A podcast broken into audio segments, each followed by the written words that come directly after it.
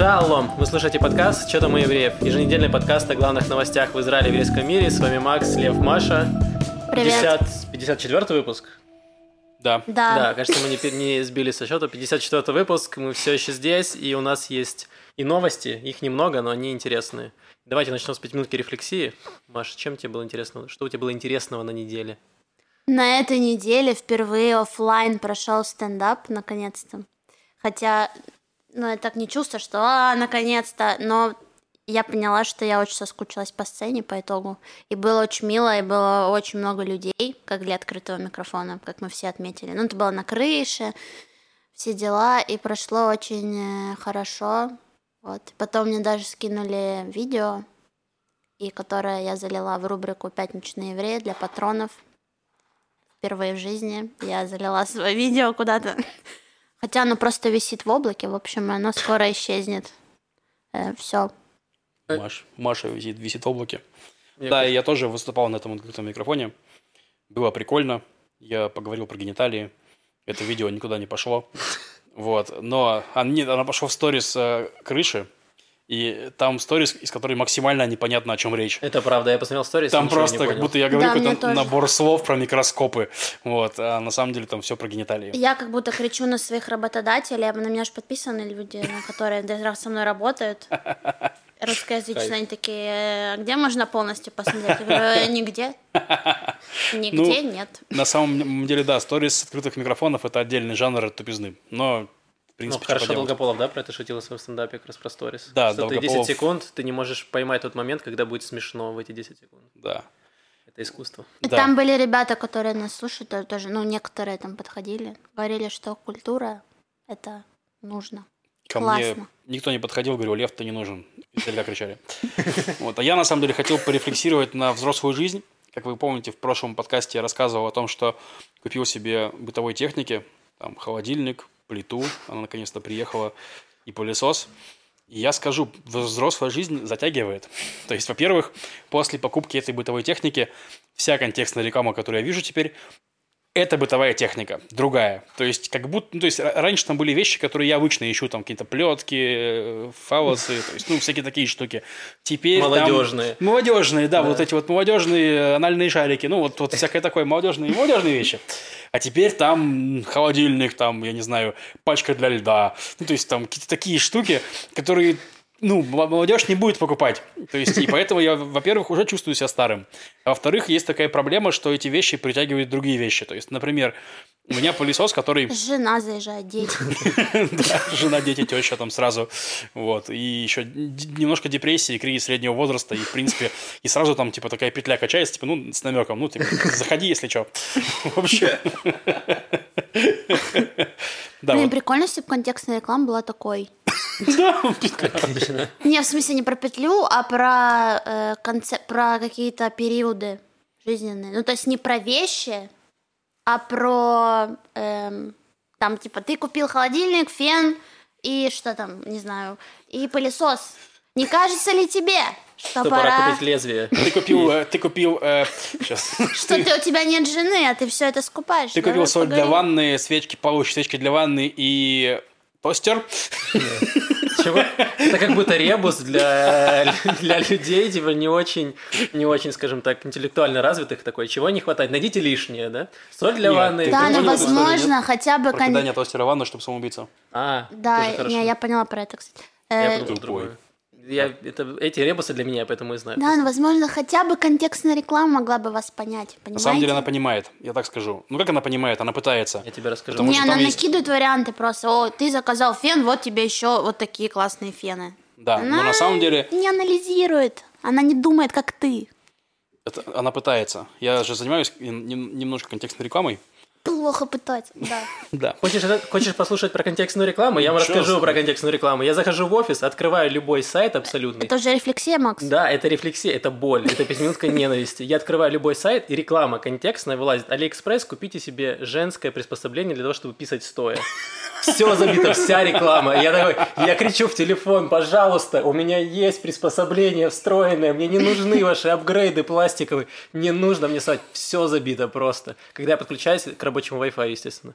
Вот, так что, э, если кто-то из офиса меня слышит, пожалуйста, не нужно гуглить это.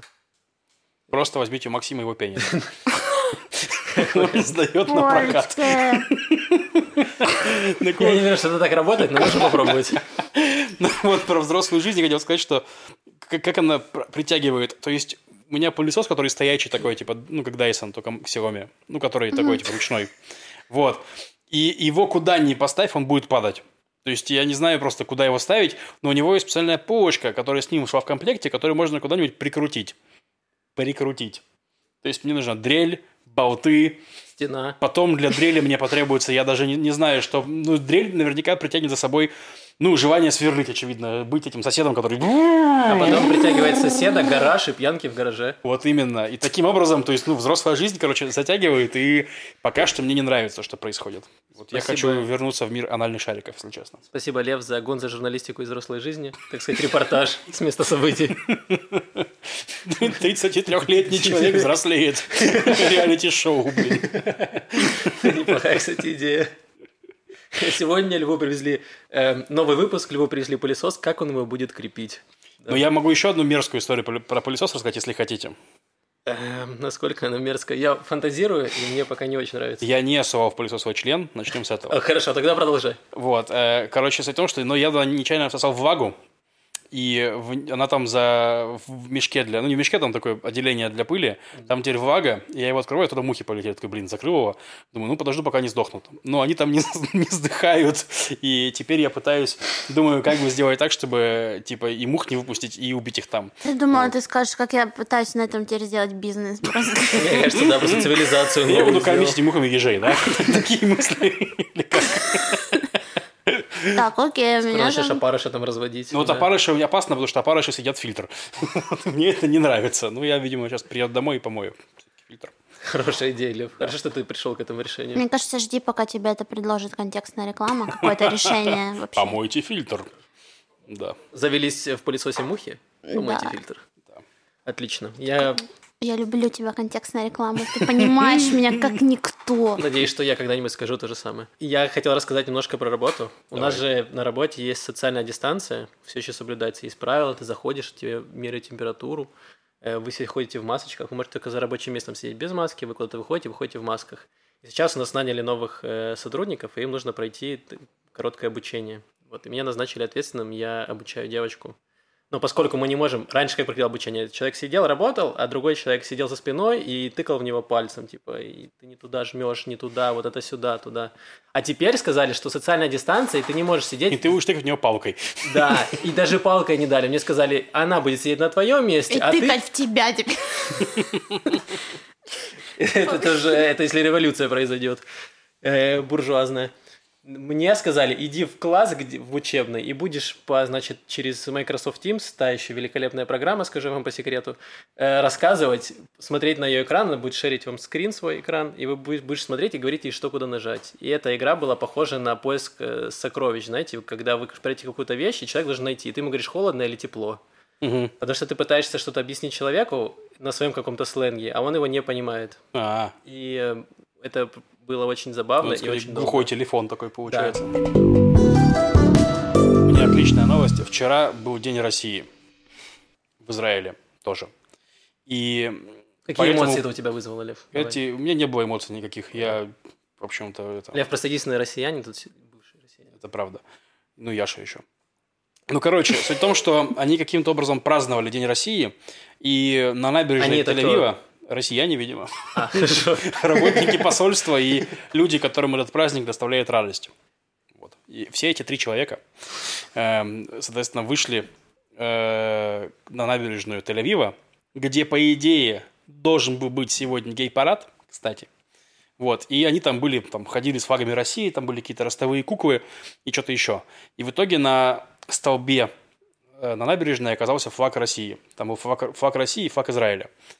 И наши друзья, Подожди, можно секундочку уточнения? А раньше всегда гей-парады были в День России проводились? не знаю на самом деле, возможно даже то, что сегодня, должен, вчера должен был быть, должен был быть гей-парад, это, возможно, ошибка. Я, я это прочитал в Твиттере у Рома Гольштейна, и не факт, что он оперирует фактом. Был бы хороший троллинг такой. Ну да. Мне кажется, наоборот. О, наконец-то в истории сегодня нет гей-парада. Давайте проведем День России. России. Ну, Наконец освободилась дата. Наконец-то в Тель-Авиве нет гей-парада хоть, хоть один день. И они решили захватить ее. Все, И мы так по-тихому начнем не масштаб, выпустим пару ростовых кукол. Не, не будем все сразу. Ну, короче, и наши друзья... Танки не вывозим. Танки, танки на набережной, да. Это идеально. Короче, наши друзья Рома, э, Юра и Марк, они сделали арт-акцию, как Юра, Юра назвал ее арт-группа ЖКХ. Они надели на Юру э, жилетку, Так, такую с этими, с, с- как, как там, светоотражающий. светоотражающую, да. Вот, они приехали с лестницей и поднялись на лестнице и сняли флаг России, и вместо флага России поставили флаг, э, ра- радужный флаг с гербом России, который был у Ромы. Вот, ну и такая вот, короче, получилась смешная акция. Мы покажем в, на ютубе видео, как это происходило, потому что это реально смешно.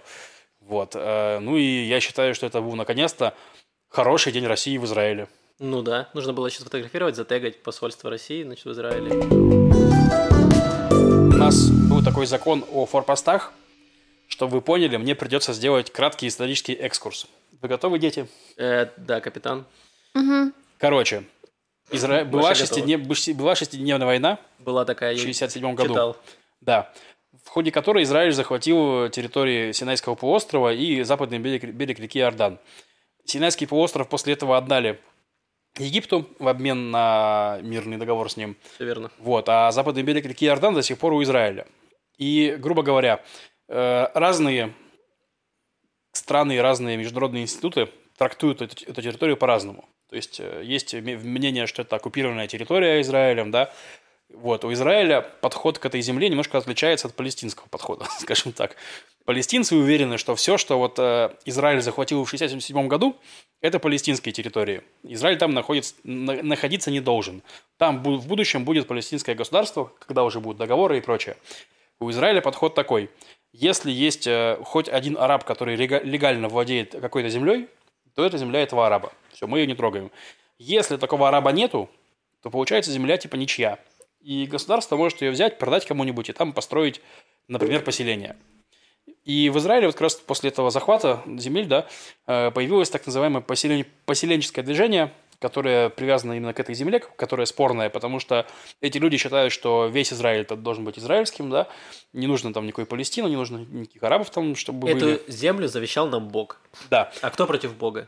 Вот так-то. Это риторический вопрос. Никто а, я думал ответить, ну хорошо.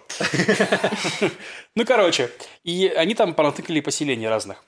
И, естественно, что происходит э, с людьми, которые живут в поселениях? Они там, там очень скучно, ничего нет, они трахаются. От секса происходит что? Детишки. Детишки. Детишкам нужно что? Мама, папа и еда. Нет, тогда они выросли, им 18 лет, они прошли армию, им нужно что?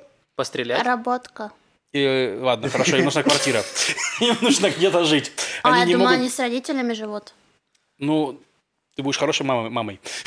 своим детям, своим взрослым детям. Короче, поселения хотят расти, а зе- земли, которые там осталось, которые можно купить, ну, меньше, особенно рядом. То есть они могут купить землю там в другом месте, нап- например, а здесь рядом не могут, а хотят, чтобы поселение росло. А рядом только земли арабов.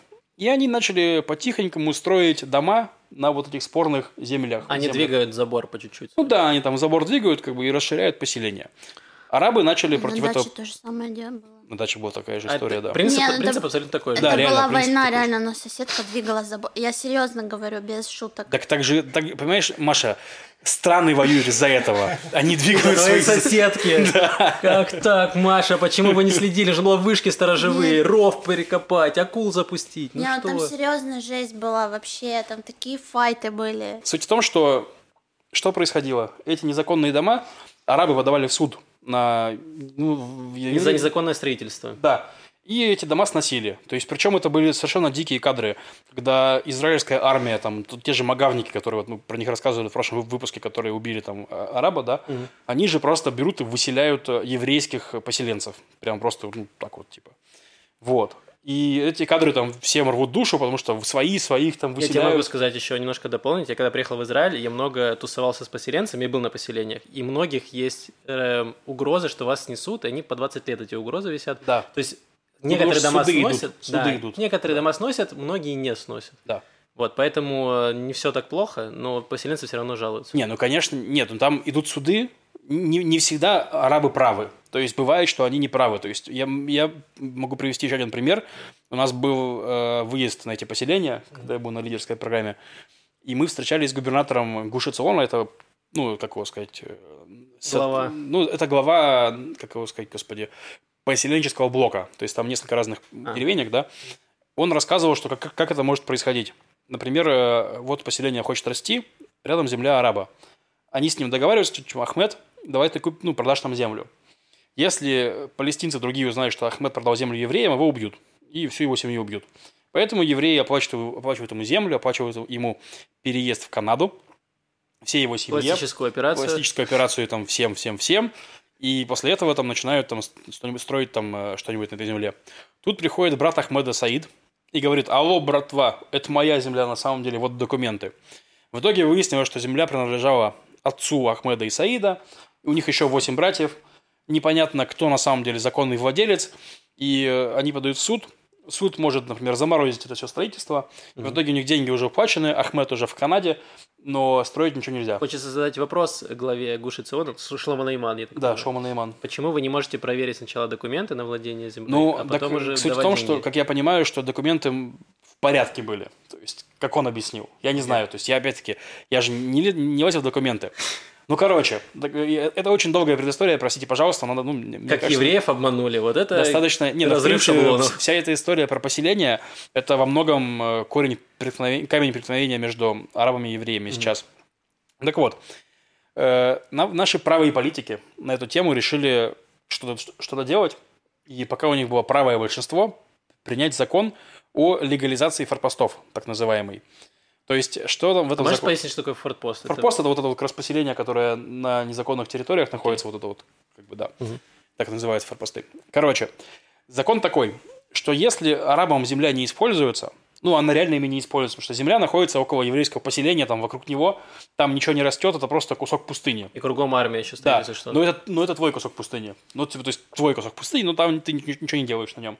Ну, и если закон они приняли такой, что если земля не используется, то право собственности на нее остается у тебя, но право на ее использование переходит в специальный фонд, который порешает, а тебе платятся деньги в размере 125% от стоимости использования земли или земля в другом месте на эту же сумму. А кто устанавливает стоимость земли? Ну, вот это я не помню, но, скорее всего, там какие-то, ну, тоже прописано, я уверен, но неважно. Министерство том, что- земли, Макс.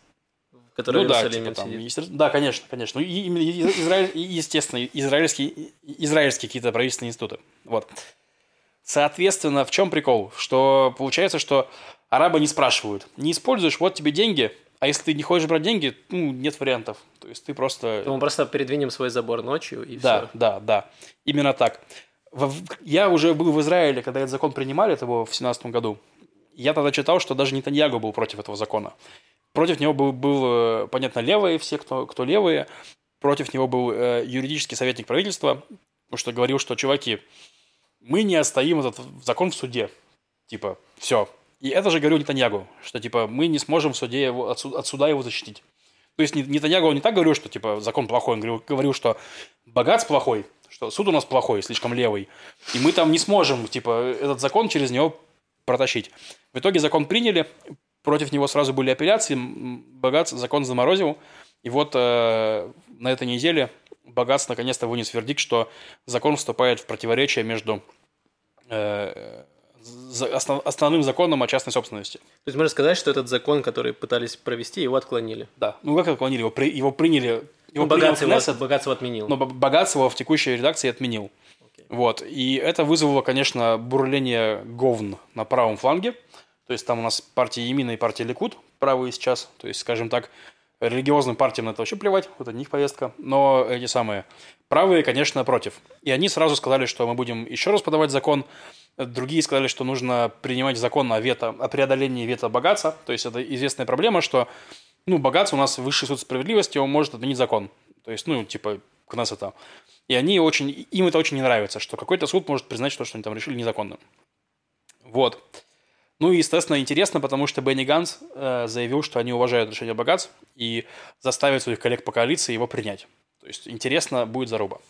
Вот. На этом я заканчиваю свой, э, свое лечиво. Ну, можно сказать, что Бенни Ганс, видишь, пригодился в этом Посмотрим. Нет, ну если, ну опять-таки, он пока, пока что он написал в Твиттере.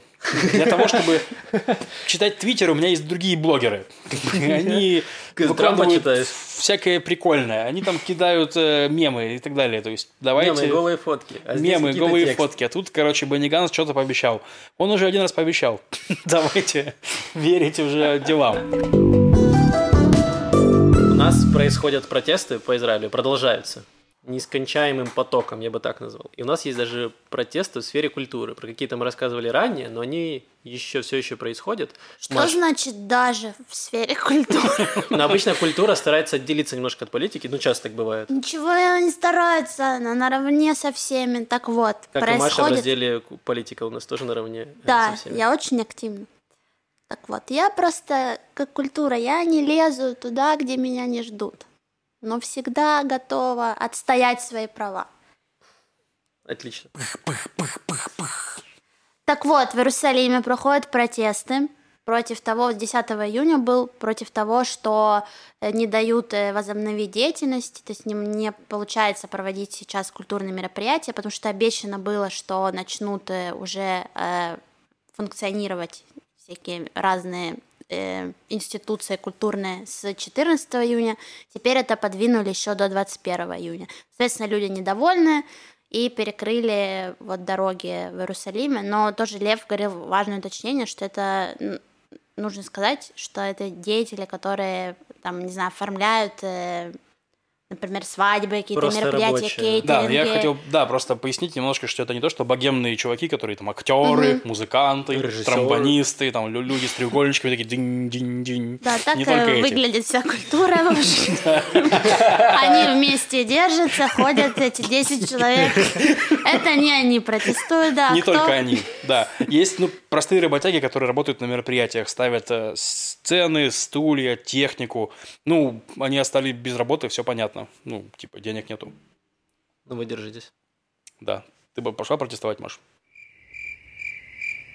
Ты же играл на треугольнике, правильно?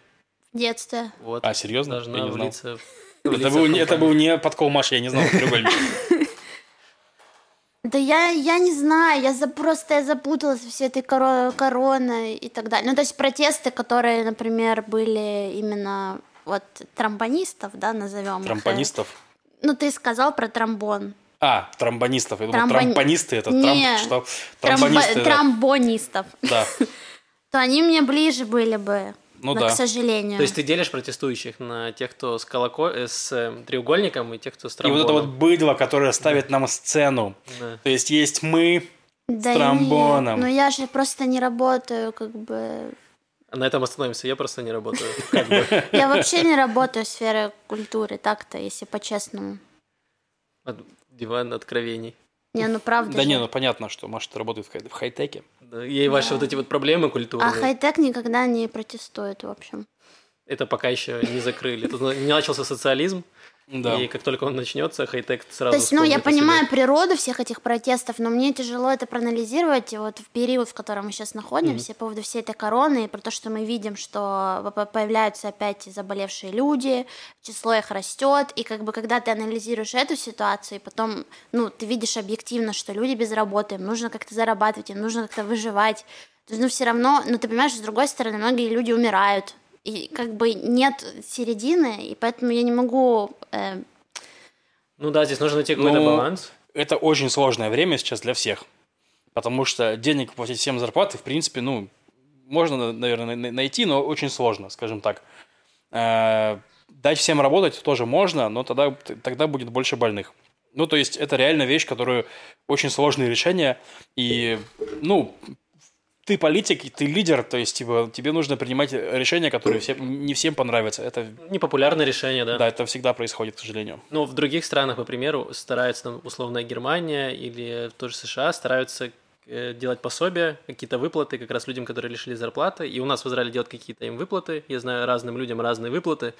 И кто-то доволен, Не знаю, люди, которые не захотели сейчас возвращаться на работу, потому что они получают пособие равно их работе. Поэтому им нет смысла работать, если ты можешь не работать и получать те же деньги. Ну, тут там, Такие в принципе, много, много о чем можно говорить. А есть люди, которые поддержки. получают совсем мало денег, которые, для которых вот постройка сцены – это подработка условная, потому что он учится в университете, и он еще вынужден где-то подрабатывать условно. И поэтому он не получает этих выплат, и ему не на что жить. И это проблема, которую, к сожалению, пока никак не решили. Ну да, да, на самом деле вот проблема людей, которые подрабатывали, людей, которые, на- например, недавно приехали в страну, у них еще нет полгода стажа, они вообще ни, ни на какие выплаты, по сути, не могут претендовать. Да, и, кстати, есть что-то еще рассказать про протесты, про эти? Вот я просто еще докину про протесты. Мы рассказывали про э, протест в Хайфе новых репатриантов. Вот. э, В итоге там же получилось, что им немножко доплатили. То есть там всем репатриантам по 500 шекелей Ну, пришел неплохо. платеж всем репатриантам, которые год, ну, последний год приехали. Ну, немного, но все равно Ну, ты по крайней можешь мере, на купить еду там- какую-то можно Да, на заплатить. какую-то еду и так далее. Это первое. И в этом плане пр- протест, да, ну, был частью их кампании, они и общались и с политиками и прочим. То есть, ну, вот в, в итоге это все работает, так что я думаю, что и работникам сцены что-нибудь да обломится, если они будут упорными. Сколько ты считаешь эффективным перекрывать дороги? Вот у меня вопрос. В Израиле самый модный вид протеста – это перекрывать дороги. Конечно, эффективно, про это все написали. Хорошо. Закон, закрыли тему. Я узнал. Я спросил, я получил ответ. Достаточно. Нет, ну то есть это тебе, ну смотри, понятно, что тебе, как человеку, который не относится к этому протесту, это максимально неудобно, приносит максимальный дискомфорт. Мне не приносит, я в Тель-Авиве сижу. Ну, протест. тебе да, приносит Иерусалиму. Как бы правительство это тоже приносит дискомфорт. Оно живет, в- оно сидит в Иерусалиме, ему нужно ехать на, потом, потом домой, там, в эту самую, господи, в Вейлат. Кесар- Кесарию, Кесарию и так далее. И понятно, что им это все, они это видят. То есть ты при- привлек внимание. Вот, так что да, эффективно. Нет, просто, например, было бы эффективнее, если бы они возле Кнессета бы перегородили дороги. Там постоянно пос- возле Кнеста постоянно Там уже занято орет, просто, орет, орет что-нибудь. Потому что не думаешь, что там Там уже свободно занято, и я тихо. понял. Нет, конечно, там постоянно какие-нибудь акции протеста против чего-нибудь. Мне, мне кажется, это вообще самое эффективное в Израиле. Что? Перекрытие дорог. Ну, да. И когда все интересно. начинаются там с железными путями, когда тоже... э, Инвалиды в основном. Да. Ну, сейчас это не проблема. Можешь перекрывать железные путя, где хочешь, сколько хочешь. Мне кажется, правительство эту проблему решило. Мири Регев молодцом. Хотел рассказать вам про новости экономики. Есть в Израиле экономика, она не умерла. В связи с коронавирусом она все еще существует. И вышла новость, что антимонопольный комитет в Израиле, а если такой оказалось комитет, э, одобрил сделку с Elcom, который это наш мобильный э, провайдер, компания хочет купить другой мобильный провайдер Галан Телеком. В Израиле очень много монополий. Это одна из больших проблем. Израильтяне все время ноют, что у нас все в монополиях. Правительство, какие-то депутаты постоянно говорят, мы решим эту проблему, получают кучу голосов на выборах и ничего не делают. В Израиле была проблема с мобильными операторами. Связь там до 2012 года, там в этот разрез стоила там 100 шекелей люди платили в месяц за обычную мобильную связь. Но потом правительство решило что-то с этим сделать. Была организована комиссия, в которую входил Моше Кахлон. Он был один из идейных лидеров. Они в этой комиссии решили дать э, скидку, дать заем компании, которая будет, э, откроет новую, разрушит монополию и откроет новую мобильного провайдера, новую компанию, которая будет делать более дешевые услуги. Так появился Галан Телеком с подачи Маше Кахлона, который очень много выиграл на этом. И вот с 2012 года появилась компания Галан Телеком, которая очень сильно задепинговала рынок, упали цены на мобильную связь, и сейчас вместо 100 шекелей в месяц мы можем платить 20 шекелей в месяц условно. И получаем все время, то есть цена на связь падает, количество гигабайт в пакетах увеличивается. В общем, нормальная, эм, нормальная экономика рыночная, когда у нас есть конкуренция. Мгм. Вот это пример такой был. И Моше Кахлон после на этой волне того, что он разрушил э, монополию на мобильную связь, мобильным пользуются все, поэтому все в курсе. И он же в 2015 году въехал просто в Кнессет со своей партией Кулан, он набрал то ли 12 мандатов, то ли Ну, что. минимум 10 у него было. Да, вот около Он прям 10. на коне заехал, да. Он въехал очень круто, потому что люди увидели, что, окей, чувак смог раз- разломать такую монополию огромную, ну, очень, очень важную для Израиля, и подумали, что, наверное, сейчас Кахлон просто всех развалит, вот. Но получилось не так. Кахлон сам развалился и уже ушел из политики. В чем суть с этим Голланд Телекомом? Э, По соглашению с правительством Голланд Телеком получил заем, и он должен был в 2016 году. Поначалу он просто арендовал эм, вышки у компании Cellcom, то есть инфраструктуру. Мгм. Потому что ты не можешь сразу за один день построить вышки по всей стране и использовать их. Особенно 5G. Мгм. Да. Сейчас это очень опасно. Да. Было бы больше вышек 5G, было бы больше коронавируса. И хорошо, что не будут нас теперь чипировать хотя бы. На этом остановимся. Эм, Значит, это к чему Блок, я? э, И- Твиттерных шуток. Мгм. И до 2015 года по соглашению Голландтелеком должен был 40% построить свои вышки, чтобы покрыть 40% Израиля хотя бы. Мгм. Голландтелеком с этим не справился. Я не знаю, в чем проблема. Скорее всего, у них не было достаточного количества денег на это. И они продолжали арендовать у компании Cellcom это. И компания Cellcom решила, что а почему бы им не выкупить Голланд Телеком, потому что Cellcom огромная компания, у них больше денег, и они могли бы просто выкупить этот, э, эту компанию и присоединить ее. По статистике Голланд Телеком контролировал всего 10% рынка, плюс Cellcom контролировал порядка 30, там чуть больше 30. И если бы они выкупили Голланд, то они бы были, э, так сказать, у них бы было подавляющее количество контроля рынка. То есть они бы контролировали больше всех. Самый большой бы провайдер получился в Израиле. И антимонопольный комитет не разрешал это очень долго. Плюс Кахлон, пока он был при власти, он бился, он сказал, нет, я не одобрю. Он в судах оспаривал, он э, всегда высказывался против этого одобрения. С 2015 года хотела Селком выкупить Голланд. И вот как только Маше Кахлон вышел, собственно, за дверь, сразу же антимонопольный комитет одобрил эту сделку, и сейчас компания Селком выкупит за 750 миллиардов шекелей, кажется, Миллионов, наверное. Миллионов, да, простите. Э, 750 миллионов шекелей выкупит компанию Голланд. И, но они поговорят, что они Голланд закрывать не будут, он останется как параллельный, параллельная компания. Но посмотрим, как это скажется на конкуренции, и что все может вернуться, как и было, может быть, не к монополии, но к какому-то картелю. Ну, я так скажу, не думаю, что Голланд, который за 8 лет набрал 10% рынка, это будет тот ключ к конкуренции. Ну, ну, понимаешь, да, о чем я? Но суть в том, что, конечно, это решение ослабляет э, конкуренцию, ослабляет э, рынок. Ну, да, фишка плохо. не в том, что Голландом все люди перешли на Голланд, потому что он дешевый. Все остальные скинули цены. То Ну есть да, все да. вынуждены были. И ход скинул цены, и появились там какие-то партнеры условные. Все поскидывали цены. Если раньше стоила связь там 100 шекелей в месяц, сейчас она стоит там 20-30. Cofix не он придумал, не? Cofix придумал другой чувак, но принцип тот же на самом деле. Ладно. Не, ну это конкуренция, то есть ты заходишь, заходит новый игрок, Мгм. он заходит, э, с- обычно заходит с, с низкими ценами или, допустим, заходит с более высоким э, технологическим уровнем. Ну, то есть, например, как в Лучший сервис пред- предлагает. ну, то есть, как, например, в России происходит в, среди, в банковской сфере, да? То есть, туда заходит какой-нибудь Тиньков, который приносит новые управленческие решения, новые технологические решения. Они делают банк, который чисто онлайн, без отделений, просто карты привозят курьером, вся, сервис весь в онлайне, ну, и они прям дико растут, и, ну, Тиньков банк сейчас большой, ну, достаточно банк уже в таком духе. И То это есть- мотивирует другие банки тоже с- это развиваться. У мотивирует меня другие был банки? Тинькофф в России. Да, да. Здесь у меня Голан. Ого, Ну, Маш, и ты у меня Голан, кстати. поддерживаешь этих. Хожу в Cofix. Создание Голланд это было правительственное решение. Они решили, мы сможем побороть антимонополию в этом сфере. И они смогли, о боже, они смогли это сделать. Хотелось бы сказать, когда вы займете всеми остальными монополиями, и перед каждым выборами им задают этот вопрос, и каждый раз кто-то один говорит, я решу проблемы. То это был Лапид у нас, э, Кахлон, следующего я уже... А, вот у нас Амир Перец есть, который говорит, все, все сделаем. Я сходила в пятницу на выставку. Одна. При этом я была одна в музее. Это была оффлайн выставка? Или она Какая? была онлайн, а ты единственная пришла туда? Нет, нет, я пошла в реальный музейчик. Это Бейт Аир, он находится на Бялик. Я очень люблю эту улицу. Это вот, ну, сейчас э, Кикар Рабин для сборищ всяких. А вот это было старое, это был э, Кикар Бялик. Ну и, собственно, Бейт Аир там находится. Я очень люблю этот музей. Там есть еще и залы про Меира Дизенгофа, там его офис, ну, всякие исторические штуки. Но они в какой-то момент они стали отдавать свои помещения на растерзание э, стрит-арт художникам, современным художникам. И это очень круто, потому что здание потрясающе архитектурно, ну, мне нравится.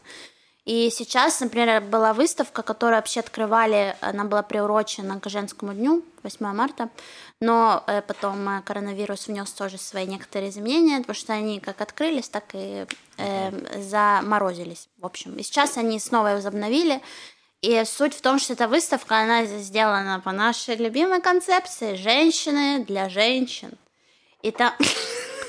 Ну, так они любят По писать... нашей это по какой? Э, Так они любят писать э, вот эти, ну, там могут ее назвать фэм-выставка, как угодно, но суть в том, что там э, э, артисты женщины, да, художницы, и, и э, видеоартом, инсталляции э, разного рода э, искусства. Э, сделано все женщинами, и тоже посыл такой, чтобы э, от- ответить на вопрос, вообще идею, кто такая богиня. И вот этот вопрос рассматривается э, разными э, художницами. Там очень много интересных экспонатов. Даже я не понял. Что именно?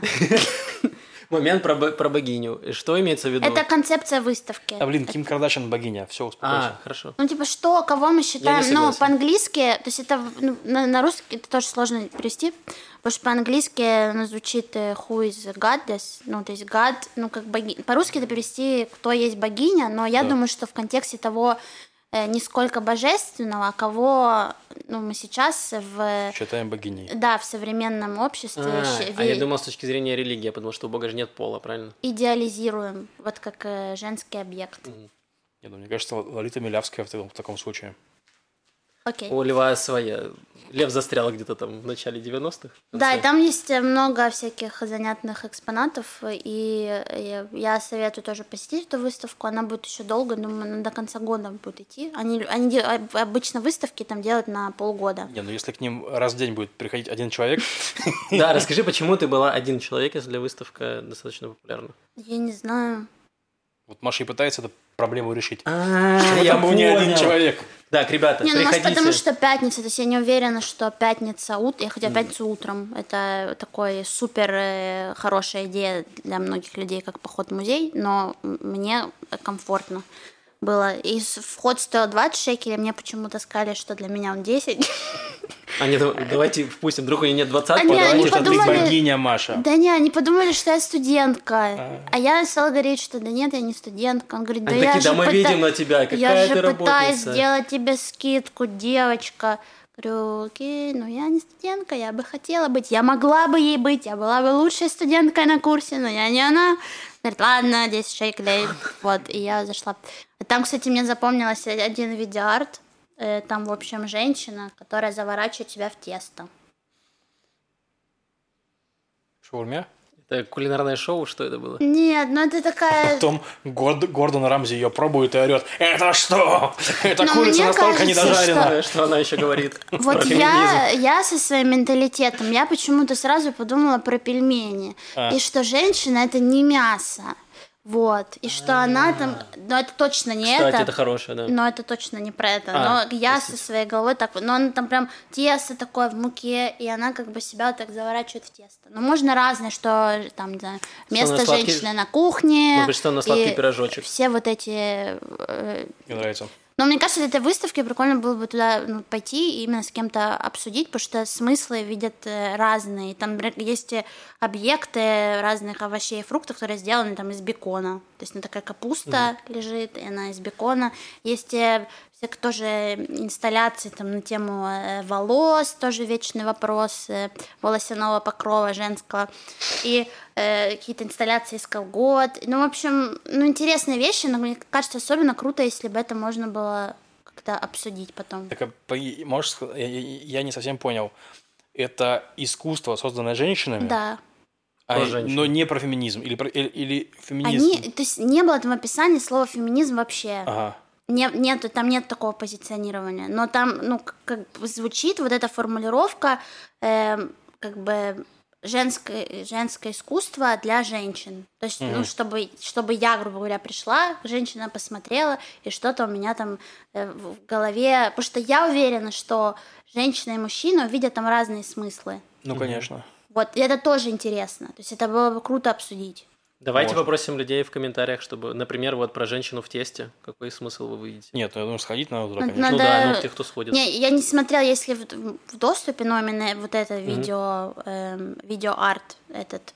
Э, но если он есть, то я скину. Вот, но кто может дойти до выставки, то дойдите. Отлично. Только не требуйте прям, чтобы вас тоже пустили за 10 шекелей, а то странно будет. Скажите, что вы от Маши, вас пустят бесплатно. Ну, в общем, да. Э, И дальше еще пару мероприятий. Э, 2 июля состоится выставка э, выпускных работ э, Бецалеля. Причем у них раньше это магистратура э, Fine Arts, э, изобразительное искусство. Э, Они были раньше на Саломе возле свалки, которые знают про свалку. Э, а сейчас они переехали, оказывается, на улицу Герцель, 119, вообще тоже Флорентин, не очень далеко. И там будет выставка 2 э, июля вот выпускных проектов. Тоже э, те, кто не доезжает, как я, до Иерусалима, хотя на их та выставку, которая раз в год, где все проекты представлены выпускников Бицелеля, я стараюсь попадать. Но это вот как касается магистратуры Fine Arts, и я думаю, тоже там должно быть э, интересно. И вообще интересно посмотреть на их новое пространство, потому что я была в последний раз, вот это было Саламе 60. Эм, еще выставка маленькая в Кулиальме будет 2 э, июля. И она... Нет, не 2 июля. 2 июля это Бацелель, извиняюсь, а 22, с 22 июня тоже я говорила про него пару раз. Парень э, Эрезу, у него ник, который mm. стрит-арт художник. И вот у него есть еще э, брат Зив, и он тоже художник, и он татуировки бьет. И, в общем, у них будет выставка совместная в Кулиальме. Это Siblings Exhibition, то есть э, бра- братская, братская выставка. И тоже у них, ну, мне нравится их стилистика, и должно быть мило, интересно. И еще один момент. Э, в Батьяме э, э, выставка тоже стартовала, персональная. Эли Петтель, это он вообще руководил 10 лет факультетом изобразительных искусств Бецалеля. И вот в, в МОБе, так называется, Museum of Батьям, расшифровывается. Неплохо. Открывается выставка. Вот я, я не помню, говорила ли я вообще про этот музей. Вот, но он архитектурно очень интересный, он такой брута... брутализм. Там, ну, конечно, э... в Батьяме находится. Да, но он такой круговой, и он, ну, я люблю этот музей. Ну, вот. Ну, конечно, он был раньше крепостью, это же Батьям. Ну, конечно, ты любишь. А теперь там пивнуха. Так, нет, и там музей. И, в общем, 20, 20, 20, я хотела сказать, что 20 июня и 4 июля там будет экскурсия по этой выставке с куратором музея. И что, мне кажется, вдвойне интересно, если, как и я, вы часто не догоняете, что происходит. Э, и а сама выставка называется «С тех пор, как начались измерения». Я постоянно хочу сказать «изменения», но я думаю, что в этом тоже есть смысл надо говорить, измерения. И еще один маленький последний момент для э, практикующих дизайнеров или начинающих каких-то творцов. Я нашла занятный... Мне нравится фраза «практикующий дизайнер». Ну, то есть обычно практикующий врач, там что-нибудь такое. Типа, у вас есть дизайн? Да, я уже не практикую. Просто забавно, извини. Так вот. Я слишком стар для этого дерьма.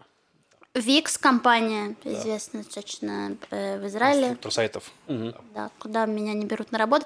Э, не брали. Так вот, и, значит, и там они объявили конкурс постеров. И там есть тема, и можно, я так понимаю, там скачать как бы заготовку такую, и там э, нафигачить свой дизайн. И а постеров чего? Э, ну, это как конкурс плакатов, то есть это, и там ну, типа, нужно рекламировать Викс или что? Не-не-не, там Викс вообще не фигурирует. А, не просто типа спонсор. Он там, он скорее называется э, Stay Sane, Stay Safe. Вот у а, типа плакатов по коронавирусу, типа... Э... Ну да, но то, ну, нельзя сказать прям, то есть там нету... Э, конкретного запроса на это. То есть по работам, я там увидела пару, может, работе, там какая-то маска мелькает, там угу. нету вот ярко выраженного вот коронавирус и так далее. То есть это интерпретация вот этой вот темы stay safe, uh-huh. stay sane, stay safe, и можно э, туда подать эту работу. Там призы, там есть призы зрительских симпатий, потому что там можно голосовать за плакаты, которые тебе понравились.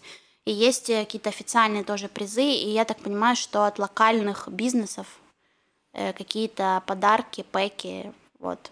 Но э, такие конкурсы, в принципе, ну, прикольная такая мотивация, как я для себя это открыла вообще в период коронавируса, когда, не, ну, ты понимаешь, что хорошо бы сейчас в это время что-то создавать для, для людей творческих, которые хотят э, что-то делать, но нету особой мотивации, это весь такой расслабленный, как тряпичная кукла, и хочется что-то как-то себя взять в руки, и вот эти марафоны и всякие конкурсы, они очень хорошим были для меня пинком, поэтому часто это такое вовлечение еще в какое-то комьюнити. Потому что, видишь, например, я там участвую, делаю какие-то коллажи для какого-то эм, инстаграм-аккаунта, тоже челленджи. Потом на меня подписываются там э, какие-то ребята тоже, которые участвуют в этом, или мы там обсуждаем какие-то работы. Ну, какое-то общение во время короны было приятным дополнением к моему э, времяпрепровождению. В этот раз мы по совету нашей слушательницы выбрали фильм, который называется «Свободная зона», «Free Zone», как мы в прошлом подкасте говорили, объявляли, что мы будем смотреть. Вот мы его посмотрели, выполнили долг. Значит, фильм 2005 года, снят в содружестве с Францией, кажется, Бельгией и Израилем. Снял его израильский режиссер Амос Гитай. Вот Лев ознакомился с его творчеством. Э, нет, я просто С описанием почитал про него, что он очень известный израильский режиссер на Западе. И он снимает не только полнометражки, даже в меньшей степени полнометражки, он снимает больше короткого метра и документалок. Вот. Ну и, в принципе, такой артхаусный чувак израильский. Давайте резко про фильм. Собственно, о чем фильм? Фильм о том, как три женщины, американка, еврейка и мусульманка, ездят по свободной зоне в Иордании, там, короче, за там по делам, скажем так. Ну, ладно, не совсем. Давайте этот... Суть в чем?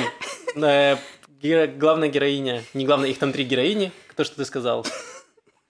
Одна из них разрывает свою помолвку, и есть э, девочка, которая приехала из США, приезжала на свадьбу. Она разорвала помолвку, села в машину к женщине, которая возила ее по Израилю, которая работает в службе э, такси для туристов, возит туристов. Для И- богатых. Можно так сказать. И ей нужно было по делам срочно в Иорданию. И вот они едут в Иорданию. Это такой роуд-трип муви частично. Да. И там встречаются, собственно, с э, иорданкой, которая и палестинка по совместительству, и мусульманка в довесок. Да. И, собственно, вот разворачиваются все события на этом фоне. Кто, у кого есть мнение какое-то так. четко Я могу сказать, что... по фильма? Ну, я могу... В общем, мне фильм не понравился. Э, Что мне понравилось в фильме? Мне понравилось, э, во-первых, то, что снят он про трех женщин. Ну, то есть просто обычно конфликт э, Ближнего... Ну, фильм, по сути, про ближневосточный конфликт. Вот. Ну, по сути. Ну, то есть он роад муви там, да, но там показываются воз- многие конфликты местные. Там показано пересечение границы, где израильская таможня и иорданская таможня совершенно разные вещи, да. Показаны там протесты, пок- короче, много чего показано. Показано глазами женщин, потому что обычно эти конфликты показаны, как мужики друг с другом воюют. Здесь показаны три женщины, у которых совершенно разные судьбы. Ну и как бы это, это интересная точка зрения. Это первое. Второе, что мне понравилось, то, что показали Ближний Восток без романтики. Потому что он снят в стиле роад-муви, там показаны эти абсолютно убогие эти городишки, допустим, какой-нибудь арабский город бедный, там, где просто эти дома, дома понатыканы без всяких там строительных норм, правил, там, э, не параллельно ничего ничему, то есть они такие прям, вот такой, короче, беспорядочный город. Какие-то дороги отвратительные, какие-то, короче, достаточно, ну, бедность и простота этого Ближнего Востока, который на самом деле, потому что есть там стена плача, есть мечеть Алякса, а есть вот то, где реально живут люди. Вот там показали то, то где реально живут люди. Это вот мне то, что понравилось. Все остальное мне, наверное, не понравилось. То есть я не, не понял большого... я- Сюжет мне не понравился совершенно. То есть все, что происходило с героинями, оно выступало некоторым фоном для этих событий, но оно было такое блеклое, что за этим просто было невозможно следить. Вот. И, собственно говоря, вот это, это, это моя основная претензия к фильму, что он просто неинтересный, не динамичный и очень, то есть, поднимает важные вопросы, которые, герои, ну, которые поднимаются нормально, некоторые прямо, некоторые не прямо, скажем так, да, но при этом все это так, так скучно, что смотреть сложно. Вот мой вердикт к этому всему. И там есть сцена, первая сцена фильма, О, да. которая длится 9 минут. Вот, э, она просто, я, я еле пережил ее, если честно. Вот, я Там подумал, можно сказать, это не спойлер, Натали Портман просто плачет в машине. 9 минут. «А почему это не спойлер? Я не знаю. Ну а что такого? Ну, никак не... рас- Дальше, это первая сцена, вы включайте фильм, это первая сцена. она Ну, в комментариях фанаты Натали Портман объясняют, что это лучшее, что получается Натали Портман, по их мнению. Реветь. То есть Но она поэтому говорит, они что ее не, они это назвали, то есть не то, что это то, что делает ее э, там великой актрисой, а то, что вот есть у нее какая-то не- предрасположенность, я не знаю, как это даже назвать, э, к... Ну, баба, она ревет, еб. не красиво плакать. Пнул ее в глаз и ревет. Вот это Сейчас немножко сексизма, часы. подождем. Э, вот э, Не ты его завела. про то, что она красиво, ну, умеет сыграть вот эту эмоцию расстройства, грусти, печали, вот к этому. Режиссеру так понравилось, что он решил практически, я не знаю, 9 Но минут. еще то, что вы сказали, что он снимает больше, режиссер снимает больше короткий метр, это тоже много объясняет, потому что этот фильм вполне мог бы упаковаться в короткий метр. Согласен. И он растянут. э, То есть мне, мне понравилась, на самом деле, самая последняя сцена. Потому что я думаю, что э, из-за того, что мне почему-то опять кажется, что перевод на русский какой-то э, просто лимитированный. То есть там половины фраз, которые они говорили, не было переведено, и я чувствую именно недостаток опять, что в диалогах там как будто, я надеюсь, есть намного больше, чем в итоге я услышала в русском переводе. Вот, потому что это важно. Но последний вот этот файт, э, ну такой файт, э, Где деньги, Лебовский? да, он, это очень хорошая сцена, мне кажется. Ну да, наверное, это самая лучшая сцена в этом фильме. Наверное. Э, Я хотел сказать, что мне тоже показалось, что фильм очень затянутый. Причем в начале совсем непонятно к чему, о чем, почему. По чуть-чуть они начинают раскрывать. Мне очень не понравилось, как это снято. Я почитал потом комментарии каких-то более претенциозных людей, которые сказали, что оператор специально использовал чуть ли не любительскую камеру, чтобы показать реализм событий. То, что тебе понравилось, реализм показали. Да. И вот он Ну, специально он, я использовал. так скажу, еще- он мне понравился местами, где показывали виды, вот и вот Да, эта я убогость. Но где показывали, допустим, действия героинь, можно было и нормально снимать. Да, и его снято очень... Ну, кажется, правда, что какая-то полулюбительская съемка, самодеятельность, э, которую на камеру VHS снимали. Ну да. Вот немножко так мне отдавало. Э, таким, и как туда попала Натали Портман, мне было тоже непонятно. Это же lo-fi. Ну, в каком-то таком духе. Да, им еще там была идея, такой, когда я прочитал, что люди увидели вот как раз то, что сказал, иллюзию на Израиль, собственно, и Палестину, там, Иорданию, весь арабский мир, и США. И вот что, значит, вот у Израиля есть э, с арабским миром конфликт, и вот США пытается, значит, туда вклиниться, пытается что-то сделать, и в конце просто убегает. Вот из всего этого. Ну, это читается. Ну, я же говорю, что это была американка, еврейка и палестинка. То есть, типа, и... Да. Да, но при этом это все, я считаю, что это все очень претензиозно. Я к тому, что когда ты считываешься вот, вот таким образом, потом ты это расшифровываешь, это не совсем то. Ты должен какой-то посыл получать, в смысле, от фильма. В итоге я от фильма получил посыл, типа, что, что я только что посмотрел, почему так долго, что она там ревела, почему она ревела 9 минут, а потом вообще не вспоминала про это ни разу в жизни за весь фильм. Ну, то есть вот все эти вопросы, Да, они не странно. должно быть. Вот. Ну, в принципе, закономерно, что у фильма ну, не очень хорошие оценки у критиков. То есть там средний рейтинг там 5 из 10. Ну, наверное, так и есть примерно. Да, на кинопоиске у этого фильма рейтинг 5, ну, у что- у Rotten Tomatoes еще 26%. То есть, ну, Да, типа, это мало. это очень плохо. Вот. Фильм сом- сомнительный, прям скажем. Ну, то есть, это фильм израильского режиссера с Натали Портман. Это хорошо, все остальное плохо. И Натали Портман там еще говорит на иврите периодически. Вот. Да. И, кстати, вот про это все, все в критике. Я, я, честно сказать, я после фильма... Мне, у меня был диссонанс, во-первых. Я по- полез искать что-нибудь хорошее, искать ревьюшки. Ну, и там было написано, что знаменательным моментом, что Натали Портман сказала пару слов на языке своих предков, там, на иврите. Я такой, ну, отлично, для этого нужно было снимать фильм стоимостью больше миллиона долларов. Ну да, есть фильм Натали Портман, где она весь фильм говорит на иврите, если что. Да? Да, который вышел там в 2010 году. Ну, или- уже Про- после, Да, уже после. после, этого. Амоса Оза? Да, вот. Так что, ну, можете посмотреть фильм, если вы его еще не посмотрели, вы можете посмотреть, э, если хотите увидеть, как Натали Портман плачет, или... 9 минут, да. Да, 9 минут, или виды арабских городов, на снятые на любительскую камеру. Да. Посмотрите Леона, представьте, что это Матильда выросла, ей стало очень плохо, и вот она плачет. Вот примерно так. Ну да, еще нужно, я добавлю только коротко, там какие-то гениальные диалоги, они были бы гениальные, если бы это была комедия.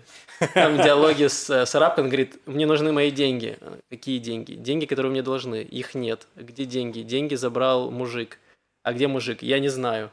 И вот Ну так вот да. такие, вот в таком плане диалоги, это вот, они, наверное, присмотрели как раз э, Лебовски, и вот это где-то похоже было на Ну да. частично диалоги.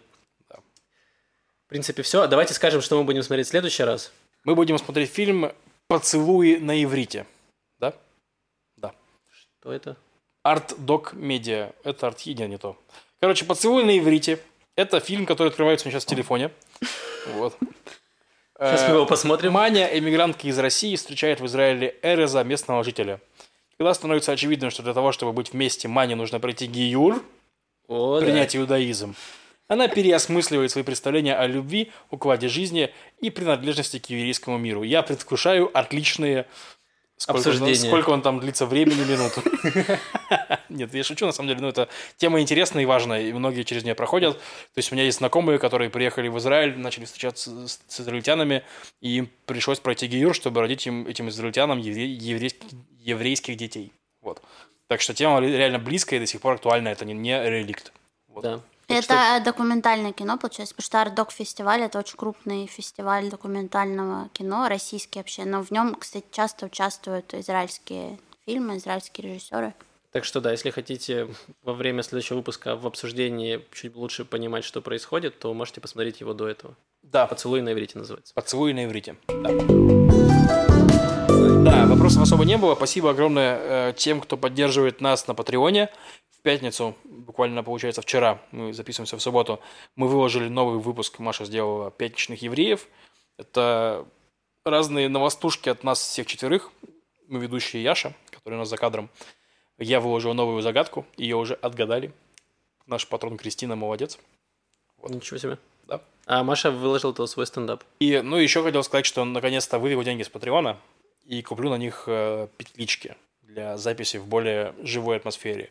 Не обязательно для этого подкаста, потому что здесь у нас мы сидим, но, возможно, мы захотим попрыгать. Блин, а мы сможем выходить. ходить по улице, там по набережной, И вот делать эти подкасты, да, интервью, Да. где идет по улице, и идет оператор задом и снимает, как Круто. будто вы. Не, ну мы Мы точно могли сможем бы делать... на День России снять прямой репортаж тогда. Да, могли бы.